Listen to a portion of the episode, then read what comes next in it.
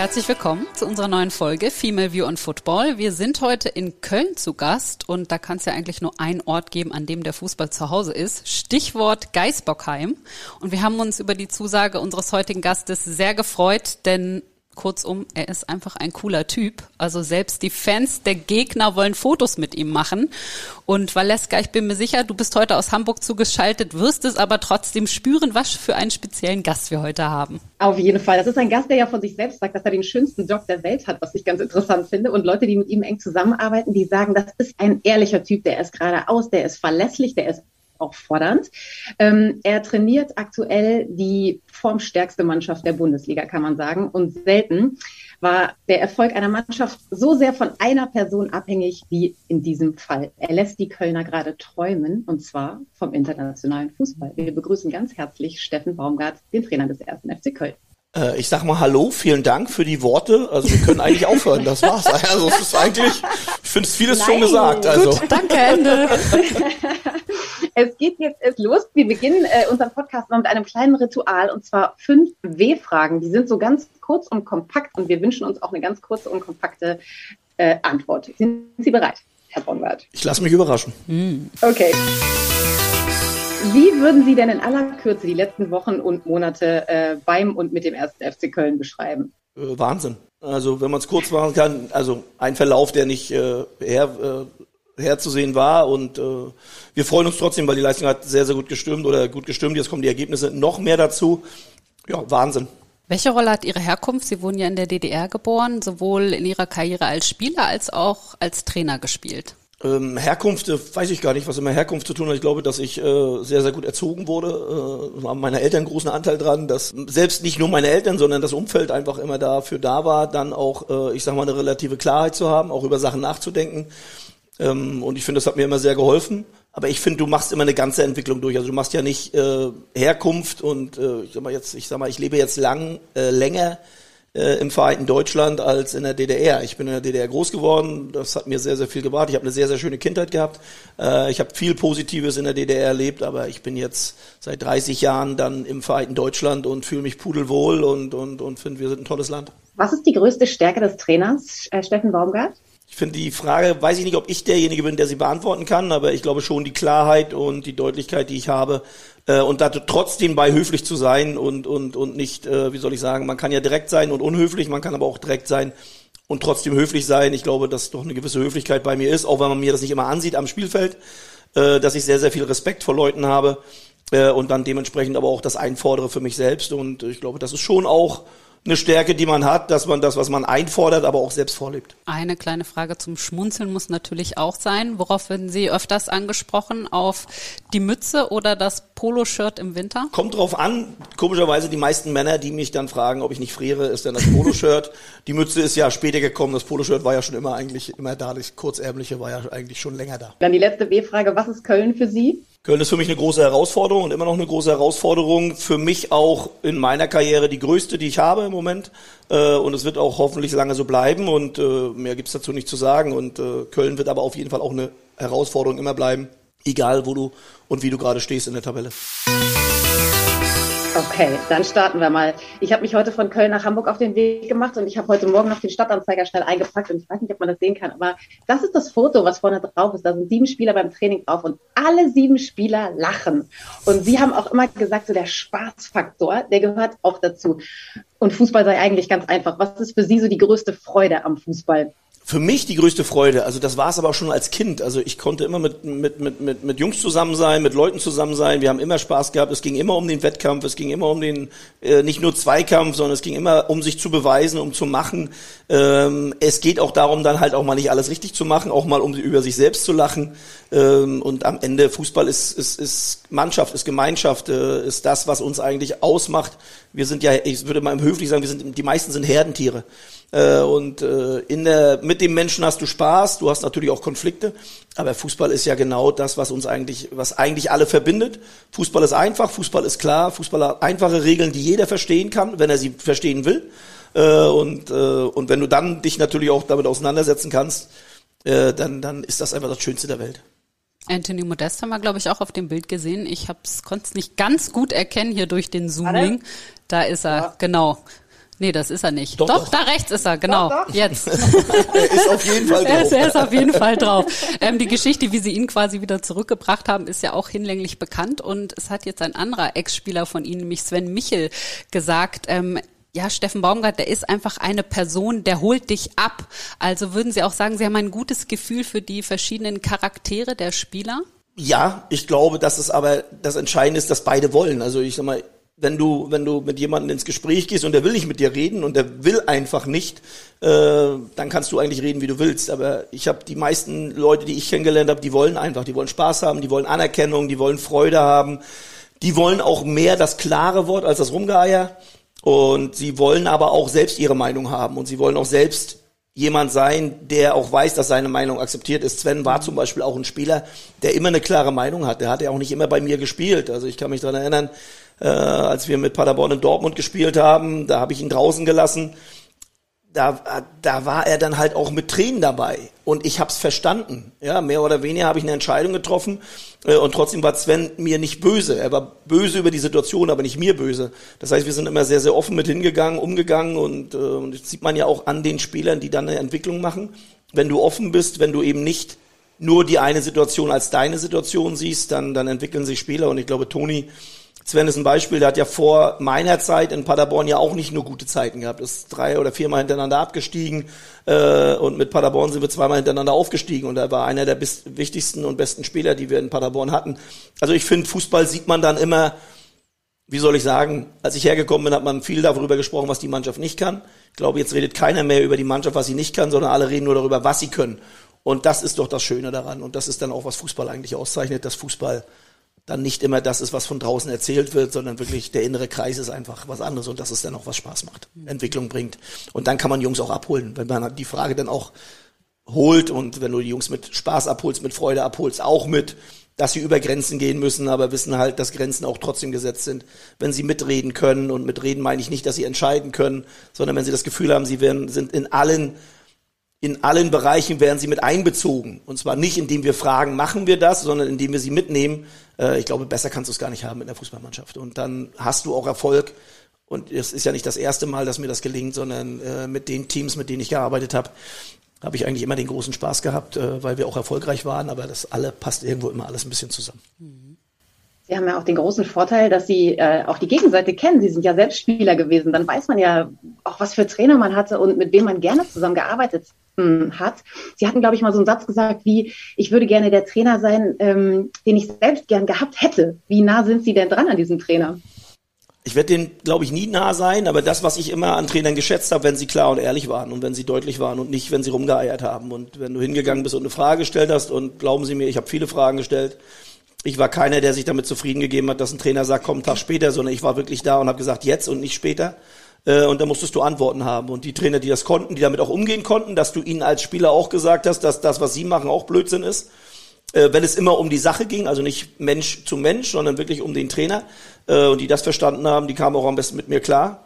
Und trotzdem haben die Trainer mich reingeschickt. Ich glaube, Pet Sander war einer, gerade zum Ende meiner Karriere, der hat mich bestimmt zwei, dreimal vom Training reingeschickt. Also das würde meinen Spielern heute nicht passieren.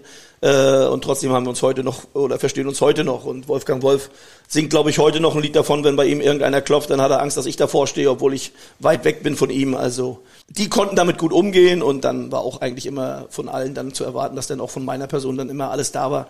Zumindest der Versuch, alles rauszuhauen, was möglich ist.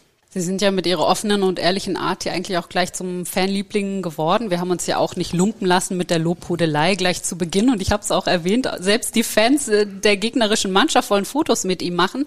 Und auch unter Kollegen sind sie sehr geschätzt. Ich war zum Beispiel neulich beim Spiel Union Berlin gegen Borussia Dortmund. Da waren sie im Stadion. Ich habe dann auf die beiden Trainer zum Interview gewartet und die haben mich dann warten lassen, aber haben gesagt, vor allem Marco Rose, nee, nee, was Baumi sagt, das ist wichtig. Das muss ich mir jetzt noch anhören.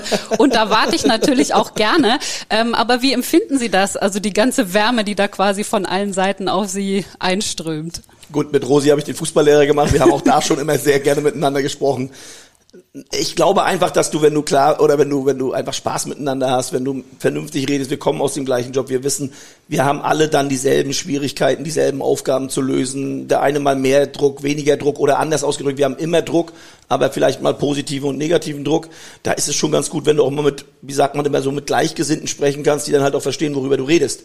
Und äh, mit Rosi habe ich auch jetzt noch sehr, sehr engen Kontakt und äh, das wird auch immer so bleiben. Urs schätze ich sehr für seine Arbeit, die er bei Union leistet und ähm, deswegen freut man sich dann halt auch unter Trainern dann auch normal mal miteinander reden zu können und nicht gleich immer irgendwo im Hintergrund irgendwas zu fühlen oder zu machen und deswegen finde ich es gut, wenn Rosi dann zuerst zu mir kommt und dann zu Ihnen. Ja, das verstehe ich natürlich. Nimmt er denn dann auch Ihre Kritik oder das, was Sie über Spiel denken, nimmt er das dann auch an? Nee, wir reden dann gar nicht so über ah, Spiel. Okay. Das steht, muss ich auch sagen, das finde ich immer schwierig. Also ich würde mich nicht hinstellen und mir mit Rosi dann sein Spiel auswerten, weil das steht mir gar nicht zu. Ich kenne die Vorbereitung nicht, ich weiß nicht, wie er sich Gedanken gemacht hat und deswegen würde ich nie einen Kollegen kritisieren oder mich draußen hinstellen und sagen, ich hätte das so gemacht, weil ich nicht in seiner Situation bin. Ich erwarte auch nicht von mir, dass mir diese Experten mir dann erklären, wie mein Job geht, weil sind sie weit weg.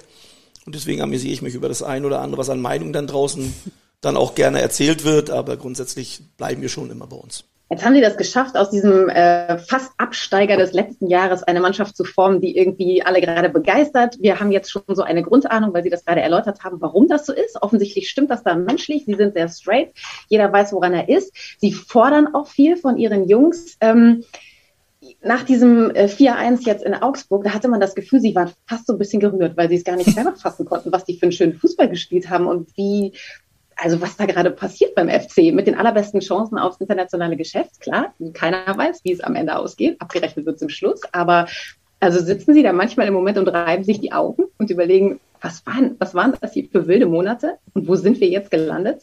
Ich lebe ja mehr im Moment, also natürlich freuen wir uns über die ganze Zeit jetzt, weil es einfach gute Spiele sind, aber das war wirklich so, dass ich gegen Augsburg teilweise Wer mich kennt, weiß ja, dass ich sehr, äh, sehr mit oder mitgehend draußen bin. Und in Augsburg hatte ich eher das Gefühl, dass ich teilweise eine Pause hatte, weil ich gar nichts, ich hatte nichts zum Reinrufen, außer ich hätte jetzt irgendeinen Blödsinn reingerufen, ähm, weil das einfach alles funktioniert hat. Gefühlt. So. Und ich glaube, dass selbst die Jungs das Gefühl hatten, dass das so gut lief, dass sie damit selbst nicht umgehen konnten. Und äh, so war das wirklich bei mir auch, dass ich teilweise gedacht habe, boah, jetzt finden wir aber alle Räume, jetzt kommt aber jeder Ball an, jetzt kommt noch eine Torschance äh, und trotzdem war ja Augsburg jetzt nicht ungefährlich, muss man ja auch sagen. Also es gab ja auch dann trotzdem Phasen, die du immer im Spiel hast, die hätten noch mal in die andere Richtung gehen. Aber wie die Jungs das umsetzen, ähm, und die Woche davor war jetzt auch nicht immer so, dass wir alle uns nur angelächelt haben, gerade nach dem Bielefeld-Spiel, wo dann schon das eine oder andere uns nicht so gefallen hat. Gab es ja dann auch Gespräche, die dann nicht immer, wie soll man sagen, die dann natürlich dann auch hinrühren, dann wieder auch mal klarer zu werden, noch besser zu werden.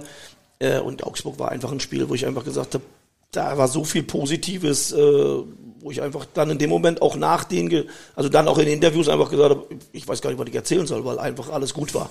So, das kommt selten vor, aber diesmal war das halt so. Ist ja auch mal schön, ne? Ja. Hatten Sie nicht mal irgendwann das Saisonziel äh, Platz 12 ausgegeben? So ja, und das war für viele überraschend, dass Platz 12 doch ein sehr, sehr großes Ergebnis ist. Aber ich bin mir relativ sicher, dass ich in den ersten Gesprächen mit dem FC, äh, wo ich noch nicht Trainer war, auch ganz klar gesagt habe, dass das nicht sein kann, dass wir den Anspruch haben, nur in der Liga zu bleiben. Ähm, das hatte ich aber von Anfang an gesagt. Und äh, ja, ich bin auch froh, dass wir nicht nur darüber gesprochen haben, sondern eben halt auch die Tat dahinter war. Marc Uth hat auch gesagt jetzt nach dem Spiel gegen Augsburg, er ist also wahnsinnig heiß auf Europa. Und wenn man jetzt zum Beispiel sieht, was abgeht mit äh, Eintracht Frankfurt in der Europa League, wäre das für Sie auch nochmal so, dass das Ihrer Karriere als Trainer, die ja auch ein bisschen steinig ab und zu mal war, nochmal so richtig die Krone aufsetzen würde, irgendwie in Europa unterwegs zu sein? Also erstmal ist Fußball ja auch oft ein Moment oder. Momentum und äh, da versuchen wir das natürlich, aber jetzt nicht, weil wir nach Frankfurt gucken, weil Frankfurt hat die letzten Jahre in Europa schon für das ein oder andere für Furore gesorgt. Also ich erinnere mich an die Saison mit Adi Hütter, wo sie bis ins Halbfinale marschiert sind. Da haben sie begeisternd Fußball gespielt. Die Fans äh, sind genauso begeisternd wie unsere Fans und äh, wer Köln erlebt hat, und das habe ich ja dann von Weitem erlebt, wenn es international ist und wir, ich glaube nicht ein Kölner bleibt zu Hause, wenn die Mannschaft äh, ich sag mal, dann wirklich durch Europa fahren sollte. Aber das ist halt ein Weg. Und deswegen geht's ja auch wieder, das Reden, ja, das Machen ist dann immer das Schwierige. Äh, aber das hat nichts mit meiner Trainerkarriere zu tun, sondern es hat einfach was damit zu tun, dass ich mich freue, dass wir im Moment diesen Erfolg haben, dass wir natürlich auch wissen, die Fallhöhe, die wir in Köln gerade anlegen, ist sehr, geht immer höher. Also der Sturz nach unten kann dann schon wehtun vielleicht.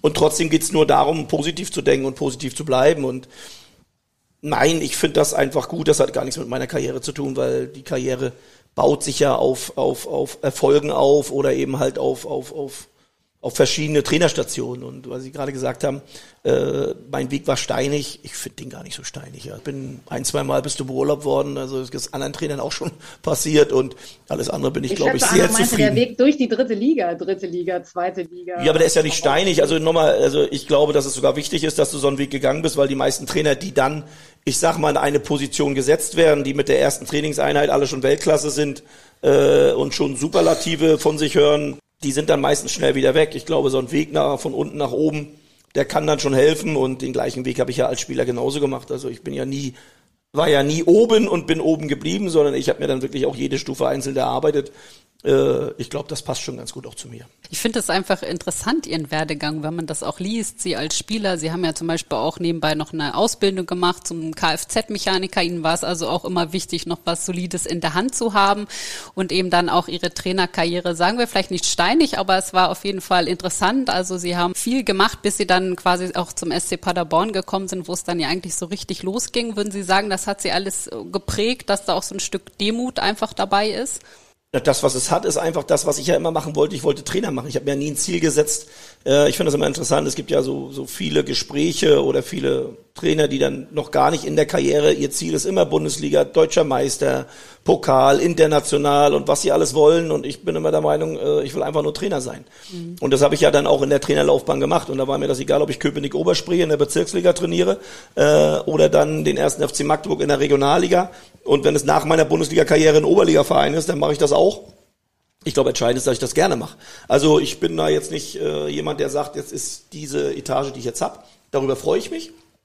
Aber ich bin mir relativ sicher, dass ich irgendwann mal wieder in der Oberliga sein werde und dann bin ich da auch glücklich oder hoffe, dass ich da glücklich bin und werde da auch wieder Trainer machen. Und ich glaube, das, was ich immer sein wollte, ist Trainer.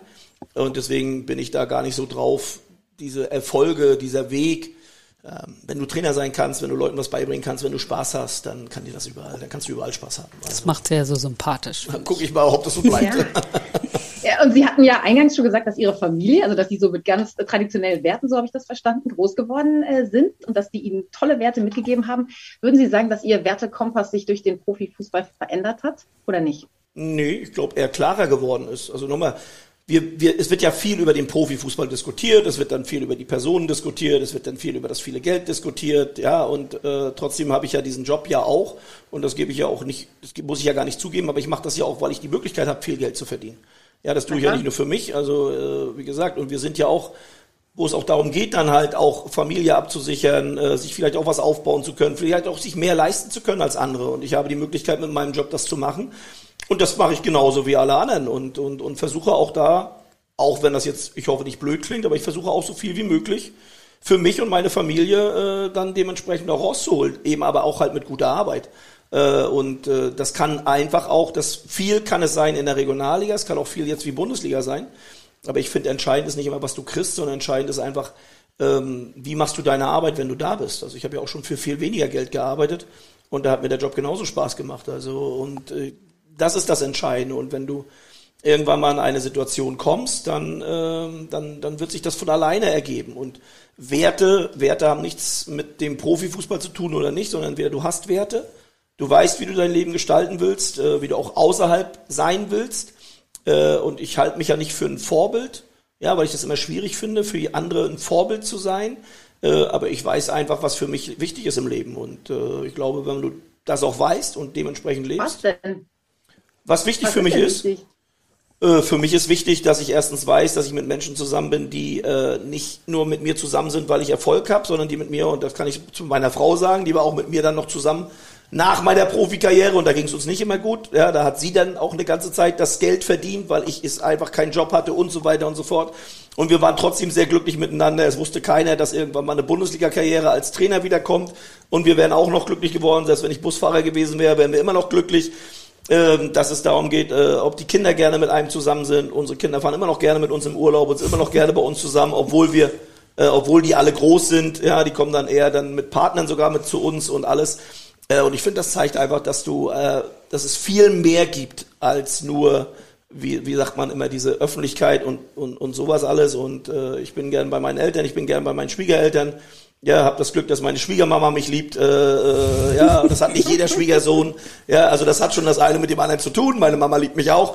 Also da gibt es ganz viele Sachen, wo ich einfach finde, äh, wenn du normal bist, wenn du klar bist, äh, dann kommen diese Sachen von ganz alleine. Und auch da sage ich, gar nicht drüber reden, sondern einfach nur machen.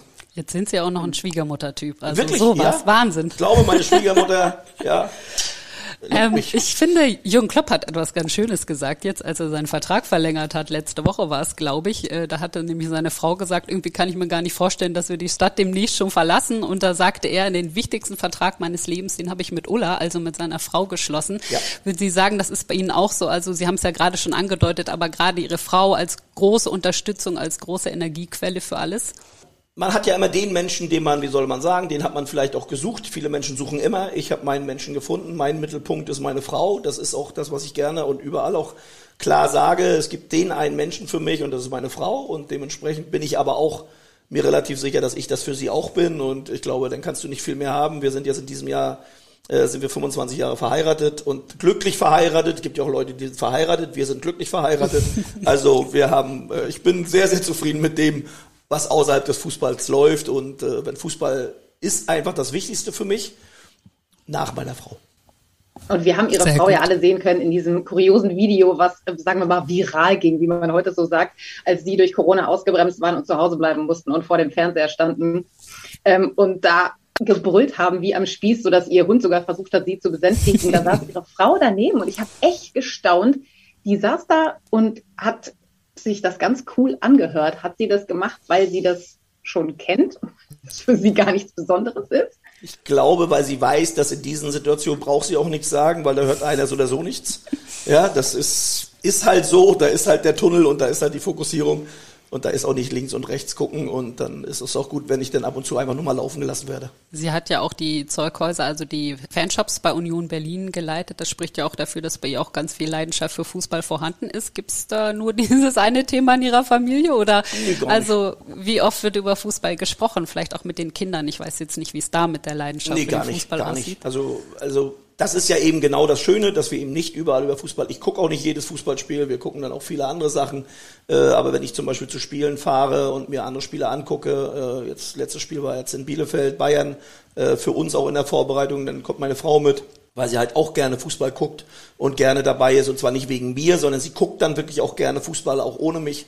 Äh, und deswegen passt das auch ganz gut und deswegen machen wir gerade diese Sachen auch fast alle gemeinsam. Und wie ist die Rollenverteilung zu Hause im Moment in der WG, die Sie offensichtlich mit Ihrer Tochter haben? Wer übernimmt da was? Da wird dann gefragt, wann ich nach Hause komme. Das ist interessant. Also wenn ich meine Tochter frage, wann sie mal nach Hause kommt, dann geht mich das nichts an. Aber wenn ich dann abends unterwegs bin, da wird dann schon gefragt, wann ich dann irgendwann mal nach Hause komme, wo ich dann sage, ja, okay, das lassen wir jetzt mal. Aber grundsätzlich gibt's da diese Rollenverteilung, ist einfach, dass eigentlich alle in einem Haus wohnen und äh, da hat jeder seine Rolle, aber nicht in keiner Verteilung. Okay, also fragt die nicht mal, äh, Papa, hast du was gekocht? Oder gibt es irgendwie Der Papa kocht essen? nicht. Die, so, das ist, also nein, ich bin jetzt einer von den Männern, die jetzt noch nicht das Kochen als Leidenschaft haben. Ich bin jemand, der gerne Beikoch ist, das heißt Kartoffelschälen, Möhren schälen, alles, was geschält werden muss, mache ich. Aber Kochen selbst ist nicht meine Aufgabe. Aber dafür kann man mich sehr gut gebrauchen. Sie haben ja drei Kinder, also Ja. zwei Töchter, einen Sohn. Wir haben jetzt viel über Werte gesprochen, auch über Gemeinschaft, immer bezogen auf, auf die Mannschaft oder auch das, was Sie von Ihren Eltern mitbekommen haben. Was war Ihnen und Ihrer Frau denn wichtig, an Werten an die Kinder zu vermitteln? Da, haben wir nie drüber gesprochen. Es geht, glaube ich, darum, das, was wir einfach leben oder wie wir einfach leben, wie wir miteinander umgehen. Ich glaube, das ist schon, äh, das ist oft ausreichend. Und da muss man nicht irgendwie, irgendwie erzählen, mach das so oder mach das so, weil alle drei sind sehr selbstständig, haben ihre eigenen Gedanken, auch ihre eigenen Gedanken zur Welt, haben ihren eigenen Lebensplan auch mittlerweile. Also meine Kleinste geht jetzt in drei Monaten für ein Jahr nach Australien, Wow. was sie sich selbst ausgesucht hat, um da Schule zu machen. Also die sind da alle schon sehr selbstständig und ich glaube, das ist das, was du eigentlich am besten mitgeben kannst, dass du ihnen die Möglichkeit gibst, dann einfach auch ihren Weg zu gehen und trotzdem immer für sie da bist. Ich glaube, das reicht. Äh, Und wenn du dann, ich sag mal, relativ vernünftig miteinander zu Hause umgehst, harmonisch miteinander umgehst, äh, ich glaube, dann sehen die schon alleine, wie, wie, wie, wie Glück aussieht oder wie nicht. Was mich mal interessieren würde zu Ihrer Person, wo wir jetzt gerade so bei diesen ähm, privateren Themen oder etwas fern vom Fußball äh, sind. Wenn man sie so beobachtet auf dem Platz, man hat ja das Gefühl, sie kommen auf diesen Platz und sie tigern die ganze Zeit da die Linie hoch und runter und sind die ganze Zeit am Brüllen und am, also da ist immer irgendwie Aktion. Ich habe mich gefragt, wie kommt dieser Mann runter? Was machen Sie, um irgendwie zu entspannen, um sich wieder zu erden? Also ist das abends so, dass Sie sagen, boah, lasst mich alle in Ruhe, ich brauche mal kurz Ruhe oder Brauchen Sie ein leckeres Bier oder brauchen Sie Gesellschaft oder wie schaffen Sie das, sich nach so einer Anspannung irgendwie wieder so ein bisschen zu relaxen? Och, das geht schnell. Also wenn der Abpfiff ist, dann ist das Spiel vorbei. Und dann ärgert man sich vielleicht noch in dem Moment über die eine oder andere Situation. Aber ich glaube, gerade wenn Sie von Kollegen reden, also ich bin relativ schnell dann auch wieder in der, in der Sachlichkeit drin, auch in der Auswertung eines Spiels. Dann noch nicht, dass man alles richtig gesehen hat, also das kommt dann doch noch ein bisschen später. Äh, aber ich bin jetzt nicht, dass ich jetzt den ganzen Tag dann den Puls weiter hoch habe während des Spiels. Ja, auch vor dem Spiel, da kommt immer eine Anspannung, da ist auch immer eine Aufregung dabei.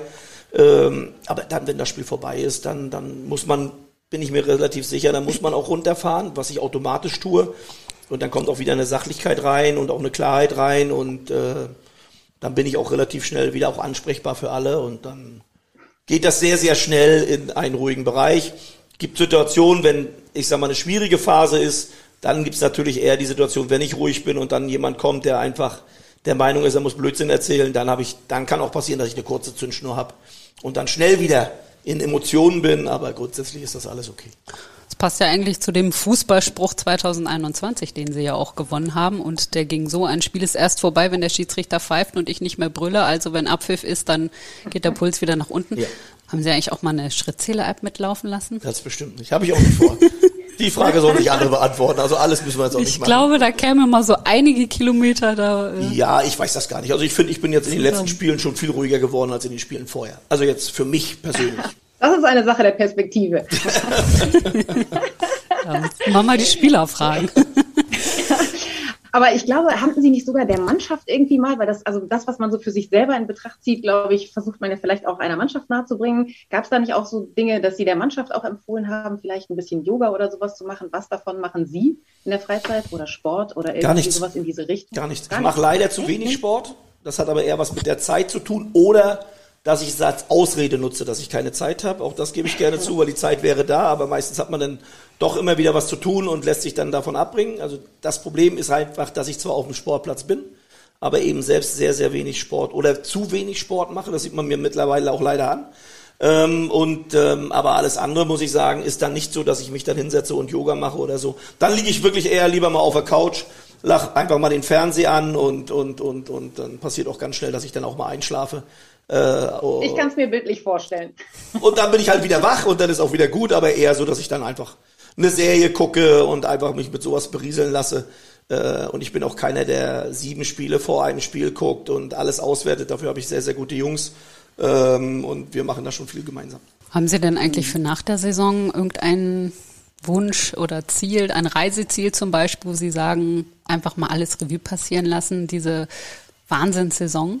Ich habe jetzt einen Urlaub vor mir, wo ich gefühlt alle vier Tage woanders bin. Ich bin erst in Hamburg, dann bin ich wieder in Berlin, dann sind wir in Edinburgh, dann sind wir nochmal in, in, in, in Rostock bei meinen Eltern, wo wir dann unsere Feier machen. Dann sind wir in, in, in nochmal in Portugal. Also das ist so, der Urlaub ist eigentlich eine Reise. Alle vier, fünf Tage sind wir woanders äh, zusammen und das ist das freue ich mich jetzt schon sehr drauf. Und da kann man auch runterfahren. Klingt fast ein bisschen so, als würden Sie auch Freunde besuchen. Ist das so? Haben nee, Sie da nicht. überall Leute? Nee, nee. nee. Okay. Also gut, in Rostock gibt's welche, überall, Klar, in Berlin. Äh, ja. Also wir werden schon Leute dann auch treffen. Ich würde noch gerne einmal auf die, die Liebe, die Ihnen da so aus Köln entgegenkommt, äh, darauf eingehen. Also jetzt vor dieser Partie gegen Wolfsburg, da wollten 200.000 Leute Karten haben. Es gibt Clubs, die nach dieser Corona-Geschichte, nachdem die Stadien leer waren, die Stadien noch gar nicht wieder füllen können. Also der HSV zum Beispiel, der knabbert mit Fans, da kommen nicht so viele, wie kommen könnten. Und hier wollten gerne 200.000 Menschen ähm, dieses Spiel angucken. Und auch insgesamt hat man so das Gefühl, die Leute lieben sie, weil es auch so gut passt, weil die zu dieser Stadt passen, weil sie mit Karneval gefeiert haben. Man hat sie direkt irgendwie so mit in diesen Kreis reingenommen. Ist das also bei so einer Paarbeziehung, würde man ja sagen, so Perfect Match? Empfinden Sie das auch so? Ich rede gerne über die Fallhöhe, die wir im Moment gerade hier erreichen, ja, weil Köln ist natürlich sehr emotional und ähm, aber ich finde, Köln war ja immer ein Verein, wo wo die Leute immer mitgefiebert haben, wo die Leute immer dabei waren und eigentlich über weite Strecken nicht immer mit dem schönsten Fußball, äh, aber für sie einfach der schönste und, und wie sagt man immer, der geilste Verein der Welt. Ja, gibt es ja in Frankfurt, gibt es in Gladbach, gibt es ja überall so immer dieses, äh, äh, also diese, diese An oder diese, dieses, diese große Anhängerschaft. So, und äh, der FC ist dann schon, deswegen, äh, wenn ich immer höre, große Vereine, ich glaube, der FC ist einfach ein großer Verein und äh, der FC ist immer ein Verein, der andere, ja, wo andere auch immer wieder hingucken, begeistert sind und in dieser Stadt ist, glaube ich, dieser Verein der größte Mittelpunkt. Also wir können gerne über Karneval reden, ja, das ist wichtig für Köln. Wir können gerne über den Dom reden, ja, alles dreht sich um den Dom.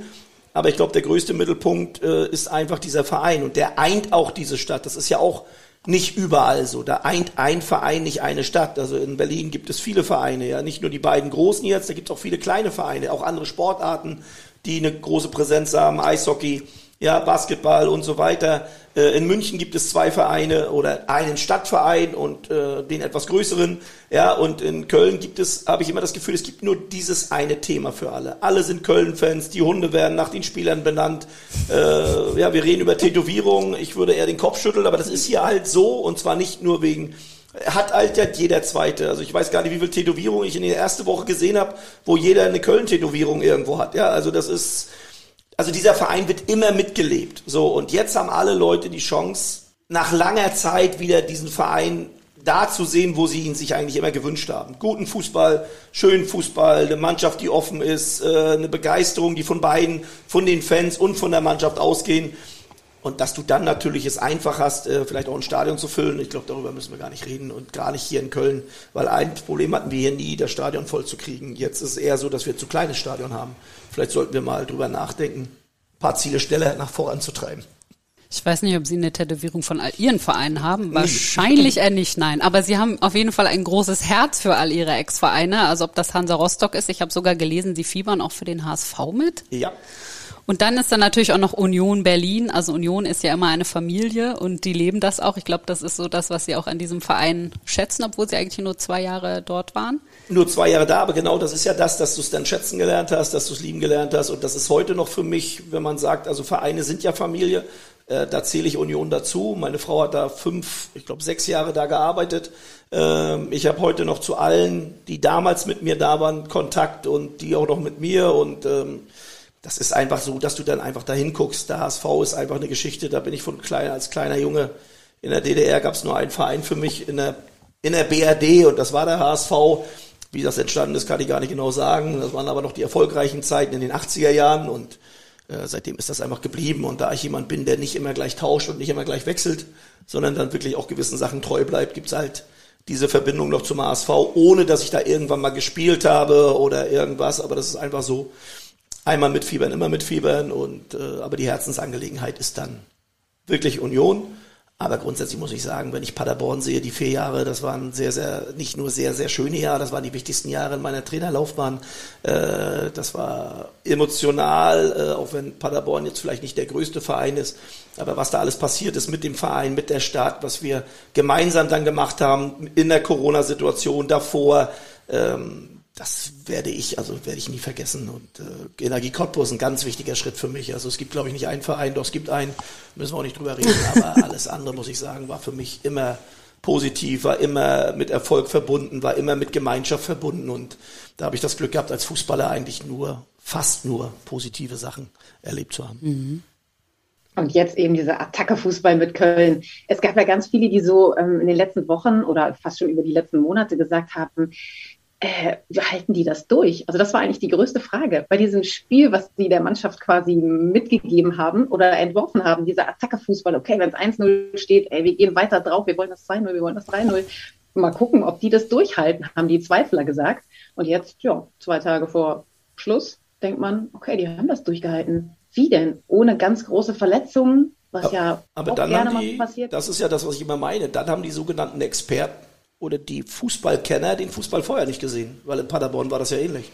Wir haben ja mit Paderborn mhm. nicht anders gespielt, das ist ja keine Neuerfindung, sondern es ist ja ein mhm. Gedankengang vom, von der Art und Weise, wie man Fußball spielt. Und äh, in Paderborn haben wir das genauso gemacht. Ja, und wenn man natürlich die erste Liga nimmt, wo wir dann mehr oder weniger abgestiegen sind, auch klar abgestiegen sind, Wenn man aber den Fußball gesehen hat, den wir in der dritten Liga gespielt haben, ich glaube immer noch mit den meisten Toren, die hier in der dritten Liga geschossen wurden, äh, wenn wir die, die, die Spiele dann in der zweiten Liga sehen, dann waren genau die gleichen Themen. Da hat man auch gesagt, na ja, jetzt fangen sie in der zweiten Liga genauso an wie in der dritten, das können die nicht durchhalten, das schaffen die nicht, du musst irgendwann mal zurück. Und am Ende sind wir aufgestiegen. Und das ist ja das immer, was mein Thema ist. Alle Leute erklären dir, was nicht geht. Ja, und irgendwann kam mal einer und hat es einfach gemacht. So, und dann funktioniert's und dann stellen sich auch alle hin und sagen, ah, geht doch. Und das ist ja auch das Schöne in Köln, dass die Kölner jetzt sehen, dass man auch anders Fußball spielen kann. Dass man offensiv spielen kann, dass man nicht nur hinten drin stehen kann, sondern dass man einfach mit Mut und, äh, wie soll ich sagen, mit einer Portion Eier eine ganze Menge erreichen kann. Und ich glaube, das macht im Moment auch die Euphorie hier aus. Ich glaube, es ist ja auch einfach so diese Beharrlichkeit, also unnachgiebig zu sein. Jonas Hector hat das jetzt, glaube ich, auch gesagt. Also der Trainer lässt nicht zu, dass wir da nachlassen. Das hört man auch von draußen. Also das ist, wie Sie auch erwähnt haben, natürlich auch eine Sache des Willens. Also die Spieler müssen Immer. wollen. Du musst einfach da sein. Das eine ist natürlich das Spielen, das andere ist dann auch der Wille. Aber das ist das Erste, was du brauchst. Hm. Fußball ist normal. Ich wurde mal belächelt, als ich gesagt habe, Fußball ist für mich eine Kampfsportart. Aber das ist es nun mal. Und es fängt nun mal damit an. Es ist ein Spiel Mann gegen Mann. Du musst dich gegen deinen, wie soll ich sagen, gegen deinen Gegenspieler durchsetzen. Du musst dann in der Mannschaft funktionieren. Du musst auch mal deinem Mitspieler helfen und so weiter und so fort. Und wenn du das alles tust, dann wirst du auf Dauer Erfolg haben. Wenn du der Meinung bist, der eine Sonnenschein in der Mannschaft ist der wichtigste Spieler und der ist dann der, ja, und äh, es wird ja immer mehr auf diese Ein-Personen mehr geguckt ja, dann sage ich, ja, das ist auf Dauer nicht. Bayern mhm. München hat besondere Spieler, aber Bayern München zeichnet aus, dass sie einfach als Mannschaft die größte Mentalität haben und den größten Zusammenhalt haben, auch wenn andere Leute immer glauben, das ist nicht so. Und das ist ihr größter Plus allen anderen gegenüber, weil von der Qualität, glaube ich, mittlerweile gibt es mindestens zwei, drei Mannschaften, die den Bayern ebenbürtig sind. Von der Mentalität gibt es halt nur die Bayern. Und deswegen hoffe ich, dass meine Jungs das auch annehmen. Und wenn Sie jetzt schon sagen, dass Sie den größten Job der Welt haben, was kommt denn dann eigentlich noch? Nicht viel, außer da vielleicht so lange wie möglich den Job zu behalten. Oh, das wird alle in Köln freuen. Ja. Absolut. Und vielleicht können wir noch mal einen kleinen Schlenker machen. Also wir machen diesen Podcast ja auch, ähm, weil wir gerne die weibliche Meinung abbilden wollen. Es gibt viele weibliche Sportjournalistinnen, die aber eigentlich noch zu wenig gehört werden. Es ist eine Männerwelt, klar, das ist jetzt auch keine Überraschung. Aber, aber deswegen sitzen wir hier. Ne? Genau, deswegen sitzen wir hier. Aber es ist natürlich auch, wir sind anders aufgewachsen, wir wurden anders erzogen, wir haben eben oftmals auch einen anderen, ja, einen anderen Blick auf die Dinge. Und mit uns hier im Raum sitzt zum Beispiel auch Ihre Pressesprecherin, die Lil, die auch schon so viele Jahre dabei ist und immer von allen sehr akzeptiert wird. Ähm, wie sehen Sie das? Also würden Sie sagen, die Bundesliga könnte noch ein bisschen diverser werden? Da dürfen ruhig noch mehr Frauen arbeiten?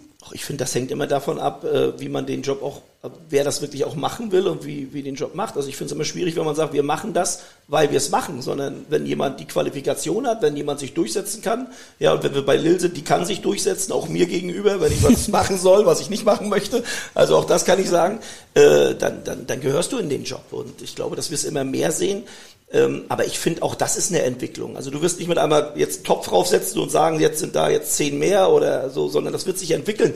Und ich finde gerade das entwickelt sich ja. Wenn mhm. wir genau hingucken, sehen wir immer mehr Frauen in den Jobs. Immer mehr kommen auch dazu. Im Moment machen auch immer mehr eine gute Arbeit da drin, einen guten Job da drin. Und ich finde, das ist einfach eine Entwicklung.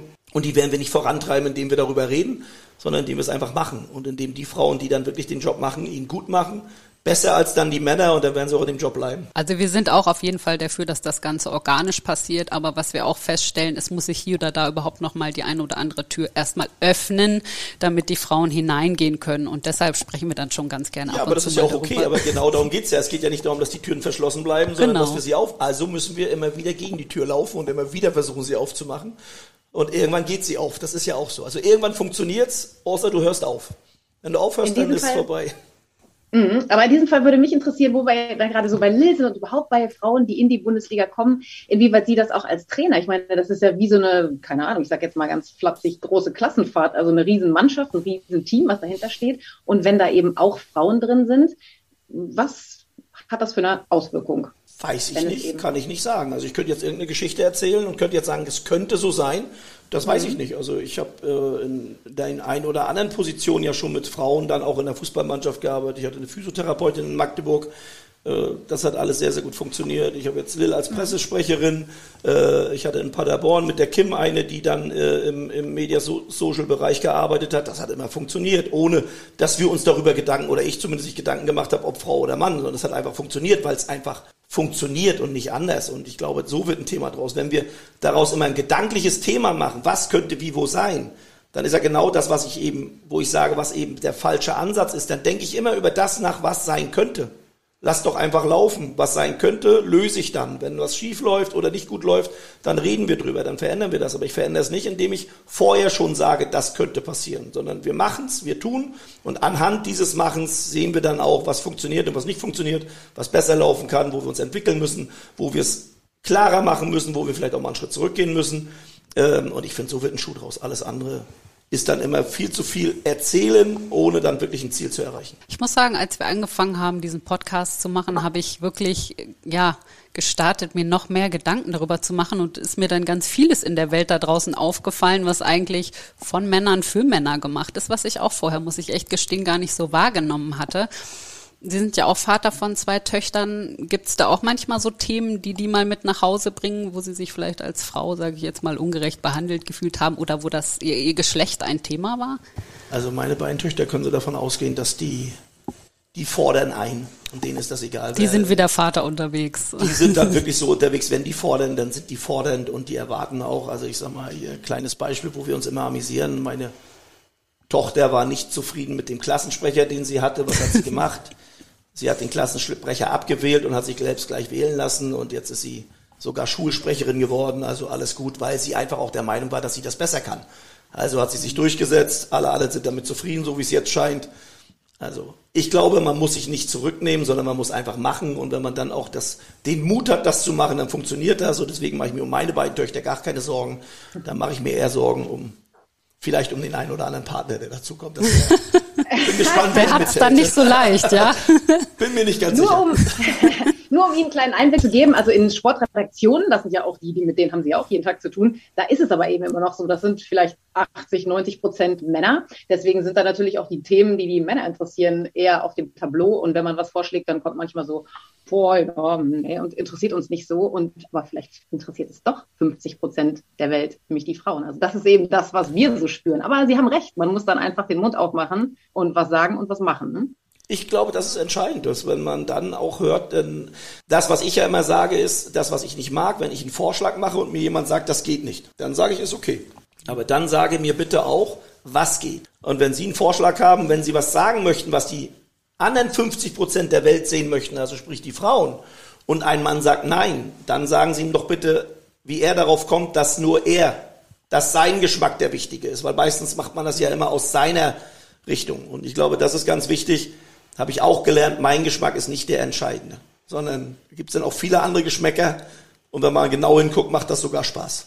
Aber das ist sehr gut, dass Sie das sagen, weil ich hatte erst wirklich vor kurzem wieder eine Situation mit einem Kollegen, der zu mir gesagt hat, und der kennt mich gar nicht besonders gut, das kannst du nicht. Wo ich gedacht habe, wieso kann ich das denn nicht? Nur weil ich eine Frau bin? Also tatsächlich gibt es immer wieder nochmal solche Situationen. Man muss natürlich dazu sagen, wir befinden uns in einem speziellen Feld, denn die Fußball-Bundesliga ist eben nun mal ein Männersport sozusagen und da ist es natürlich auch schwieriger für Frauen. Aber nichtsdestotrotz habe ich gedacht, also dass man das jetzt noch hören muss, unnötig. Ja, aber dann vielleicht auch klar sagen. Das habe ich auch gemacht, natürlich, ja, klar. Und ich gehe davon aus, dass er, ich hoffe, dass er im Kopf keiner ist. Äh, ja, genau. er war dann sprachlos, sagen wir es mal so. Dann kam natürlich dann nicht mehr viel von ihm, weil ich glaube, damit hatte er auch nicht gerechnet, dass ja, er dann ich, natürlich auch Gegenwind Ich glaube bekommt. einfach, wenn du was erreichen willst, dann musst du einfach den Weg gehen. Das ist auch das, was ich mir auf die Fahnen dann geschrieben habe, weil ich wirklich öfter gehört habe, was ich angeblich nicht kann. Mhm oder was andere besser können. Und deswegen bin ich doch froh darüber, dass es in der Bundesliga als Spieler lange geklappt hat und jetzt als Trainer mittlerweile auch ganz gut klappt manchmal muss man dann ein bisschen unbequem sein. Ne? Das, genau, äh, unnachgiebig einfach. Ich glaube einfach, genau. dass man seinen Weg gehen muss. Und ich glaube, dass ja. das, was ja am meisten gerne kommt, ist, dass andere Menschen jemanden sagen, was nicht geht, was du nicht darfst, was du nicht sollst, was du nicht machst. Und meistens aus einer Position, wo ich dann sage, du bist nicht in der Entscheidung. So, und entscheidend ist dann, dass du dann aber auch, wenn du das machst, eben auch zu dem stehst. Das kann nicht immer gut sein. Manchmal macht man auch Fehler. Aber ich finde, wenn du diese Entscheidung selbst getreten hast, dann kommst du mit dem Fehler viel schneller klar und viel besser klar, als wenn du was machst, was dann auch nicht gut ist und du dann am Ende sagst, na hätte ich doch mal mein eigenes Ding gemacht. Auf jeden Fall. Wenn wir mal den Bogen schlagen, ähm, so was Karriere und was Planung und was Zukunft angeht, ähm, ist Ihnen bewusst, je nachdem, wie die nächsten zwei Wochen so laufen, was da in Köln los sein wird, bevor Sie in diesen schönen Urlaub, den Sie uns beschrieben haben, düsen? Ich glaube zu wissen, was kommen könnte und bin mir relativ sicher, dass ich nicht annähernd weiß, was kommt. Gibt es genug Kölschvorräte in ganz Köln? ich hoffe, dafür ist gesorgt. Das würde mich nicht, also das würde mich wirklich wundern, wenn das ausgeht. Also wenn was nicht ausgeht, dann Kölsch. Okay. Ähm, ich habe gelesen äh, gestern noch in der Recherche, dass Sie sich für den ersten Köln-Sieg eine Flasche Whisky geschenkt haben. Stimmt das? Ja. Und was schenken Sie sich dann für den Einzug in den europäischen Wettbewerb? Die nächste Flasche. Die nächste Flasche. Und die trinken Sie dann gerne alleine oder lieber Nein. mit Freunden in Gesellschaft? Nein, die steht dann da. Ich bin ja jetzt so. jemand, ich bin ja auch jemand, der Whisky sammelt, der ah. auch gerne, gerne, das auch gerne stehen hat und gerne auch dann mit Freunden oder dann im richtigen Moment mit dem einen oder anderen äh, dann mal auch gerne ein Glas trinkt, aber ich setze mich nicht alleine hin oder ganz selten wirklich mal und setze mich alleine hin. Aber wenn da wirklich was passieren sollte und wir wirklich diesen letzten Schritt gehen, der ist jetzt noch nicht gegangen, äh, dann weiß ich, dass ich mich auf jeden Fall mit einer schönen Zigarre und einem Whisky hinsetzen werde und einfach mal mich nach hinten zurücklehnen werde und werde sagen, boah, geile Sache. Aber bis dahin sind wir nicht.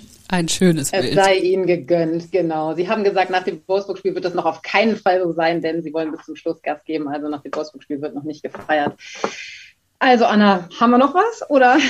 Also ich könnte noch stundenlang weiterfragen. Ich hatte gestern große Probleme, mein Skript einzukürzen, weil okay. ich habe gedacht, ich kann sie auch nicht den ganzen Nachmittag in Beschlag nehmen, weil ich einfach auch ihre Geschichte und ihre Persönlichkeit so interessant finde.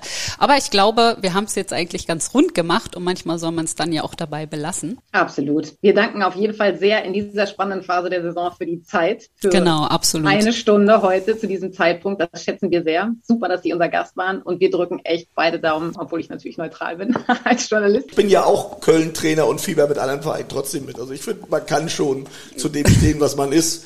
Und darüber hinaus könnte man ja auch einfach eine tolle Saison anerkennen und sich auch darüber freuen. Das finde ich nämlich immer auch schön. Es gibt ja auch einige Mannschaften, die gerade da vorne unterwegs sind, ob das Freiburg ist, ja. ob das Union ist. Das macht einfach Spaß, denen zuzuschauen. Da gibt es irgendwie ehrliche, leidenschaftliche Arbeit im gesamten Verein und das finde ich einfach super. Und jeder, der dann nach Europa einzieht, der hat es dann auch Absolut ja, nach einer, nach einer Saison stehst du genau da, wo du hingehörst. Also alles andere mhm. ist Quatsch. Also es gibt dann die. Phasen, genau. wo du auch mal Glück hast oder vielleicht auch mal Pech, aber grundsätzlich eine, eine Saison lügt halt nicht über die Leistung. Also herzlichen Dank, es war wirklich eine sehr große Freude. Sie sind, so wie ich anfangs gesagt habe, einfach ein cooler Typ. Ich glaube, das können wir so festhalten. Vielen Dank. Absolut. Viele Vielen Grüße Dank, an Ihre Frau, an Ihre Fall. Familie, an Ihre Töchter. Auf jeden Weiter Fall. so, an die Schwiegersöhne, Schwiegermütter, also an die gesamte Alles Sippe gut. eigentlich. ja. Ich wünsche was und Herzlichen Dank. Danke okay. für die Einladung. Tschüss. Bis dann. Tschüss aus Hamburg. Tschüss. Tschüss.